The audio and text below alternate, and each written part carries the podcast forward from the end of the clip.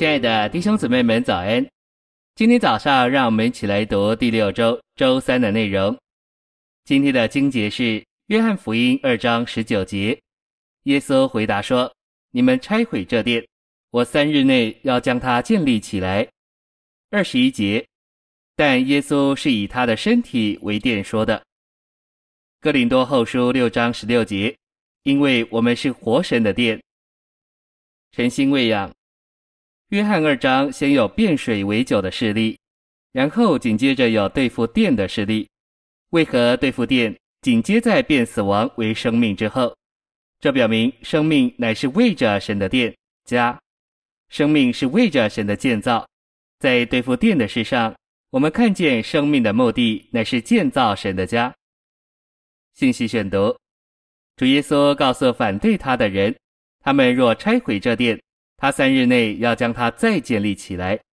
主的意思是说，你们可以将我治死，你们也能在十字架上杀死我的身体，但我要叫这身体三日内再建立起来。耶稣物质的身体在十字架上被犹太人拆毁，基督成为肉体时穿上了物质的身体。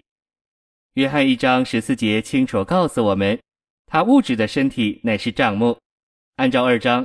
他物质的身体也是殿，因着撒旦知道耶稣物质的身体是神在地上的居所，他就尽所能的拆毁那身体。他借着犹太人在十字架上的确拆毁了那身体。撒旦在十字架上拆毁了主物质的身体以后，他的身体被放在坟墓里安息在那里。当耶稣起来的时候，他自己叫他那死了被埋葬的身体复活。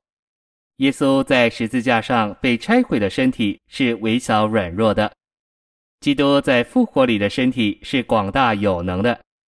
在者复活以后，他的身体就是殿，在更大的规模里被建立起来。仇敌界定十字架所拆毁的，仅仅是耶稣的身体，而主在复活里所复活的，不仅是他自己的身体，更是每一位借信与他联合的人。一旦一个地方教会被破坏、被拆毁了，你可以确信它在复活里将比原初更扩大。主耶稣总是胜过仇敌的，不要因撒旦的工作惊慌。许多时候，我们无需这么迫切的祷告，安心吧。不要因撒旦的活动惊慌。当主耶稣知道犹太人想要拆毁他，他并没有祷告说：“父啊，杀死这些犹太人！父啊，救我！”保护我，他没有这样祷告，反而似乎告诉他们说：“尽所能的杀我吧，要确信你们杀死我之后，我会得着机会扩增。没有一个人能阻挠主的定旨，仇敌越想要阻挠，就越给主机会来做更多。主所做的总是在复活里，主三日内将殿建立起来，表征他是在复活里建造。”常常有人像犹太人一样向我们挑战，要看我们能行什么神迹。我们不该受试诱，想要行神迹。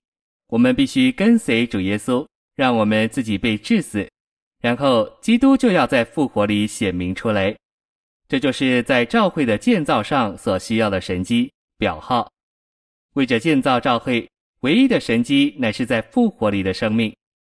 今天我们仍在三日内。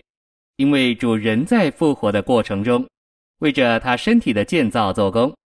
主的身体有一大部分已经复活，但还有一些肢体还没有复活，因此主的身体仍在复活的过程之中。